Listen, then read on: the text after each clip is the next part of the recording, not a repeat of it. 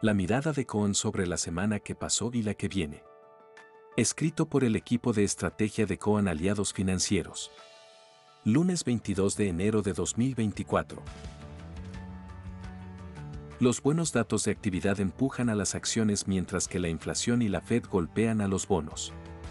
En la tercera semana del año, de nuevo impulsado por las acciones tecnológicas, el S&P 500 siguió en alza y alcanzó un nuevo récord histórico.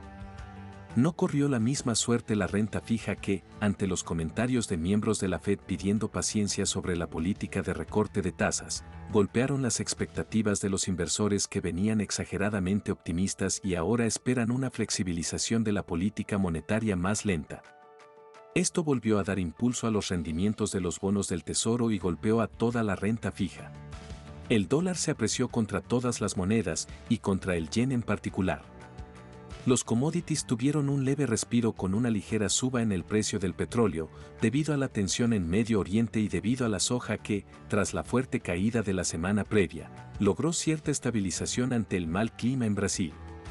La buena performance de la renta variable fue casi exclusiva del mercado americano mientras que el resto del mundo volvió a caer.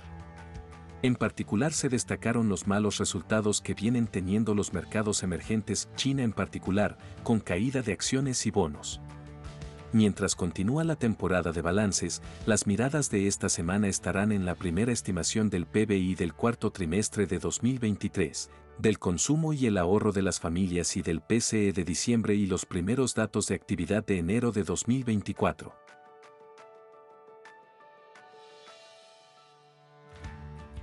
Por su parte, en el ámbito local, mientras que con el shock de tipo de cambio el gobierno logró una buena recuperación de reservas internacionales, el frente político sigue abierto.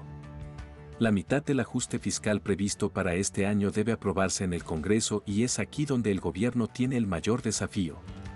La suba de retenciones y la ley de movilidad de jubilaciones son los puntos más conflictivos para lograr acuerdo y también los que más incidencia tienen en las cuentas públicas.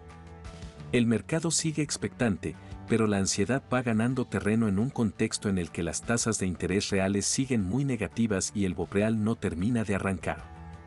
En este contexto, saltaron los dólares financieros, la brecha cambiaria subió al 60%, subió el riesgo país y las acciones tuvieron un leve repunte. En la curva de pesos, todos los bonos operaron al alza, especialmente los ajustables por tipo de cambio y por inflación de mayor plazo.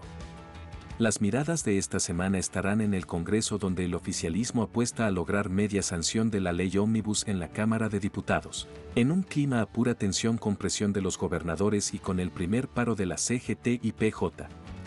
También será importante la evolución de las compras del Banco Central, la de la brecha cambiaria, creemos que llegó a un pico, y cómo se va armando el mercado secundario de Bopreal, aspecto clave para que las próximas licitaciones sean exitosas. Entre los datos económicos se destacan la publicación del resultado fiscal y del balance cambiario de diciembre pasado.